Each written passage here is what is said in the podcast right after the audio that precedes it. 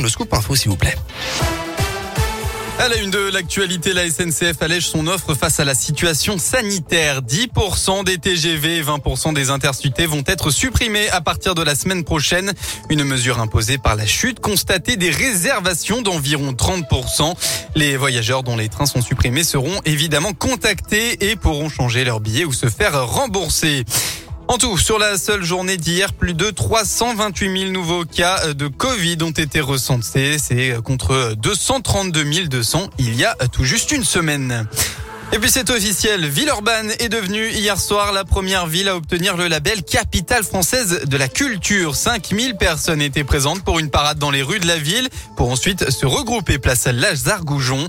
Présente sur place, la ministre de la Culture Roselyne Bachelot a pleinement profité du spectacle féerique et a notamment apprécié l'implication des enfants dans le défilé. C'était justement ce que voulait Cédric Van Stiefendal et qu'il lui a fait gagner euh, ce label, c'est qu'il voulait y associer la jeunesse. Euh, véritablement, les enfants de l'école sont là. Ils ont participé avec, avec leurs enseignants et, et avec un certain nombre de professionnels de la culture. Et vraiment, c'est un spectacle formidable qui irrigue d'ailleurs aussi la vie du quartier.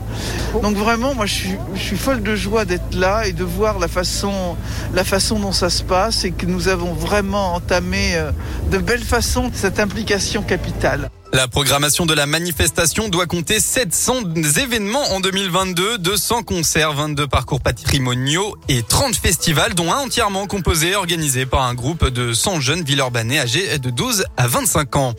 Toujours dans le département, retour sur cet incendie hier soir à Sainte-Foy-les-Lyons. Au total, deux appartements sont inhabitables en raison de l'eau utilisée pour éteindre l'incendie.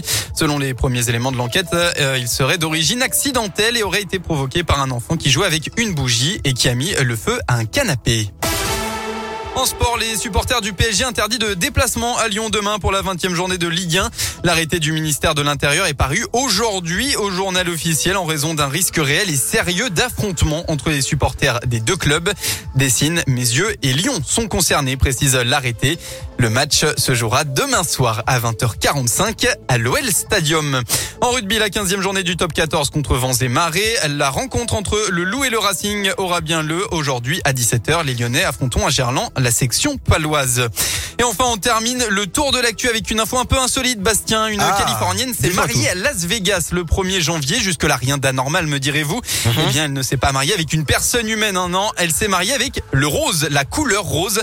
Fan absolue de cette couleur, elle a une grande cérémonie, tout en rose évidemment.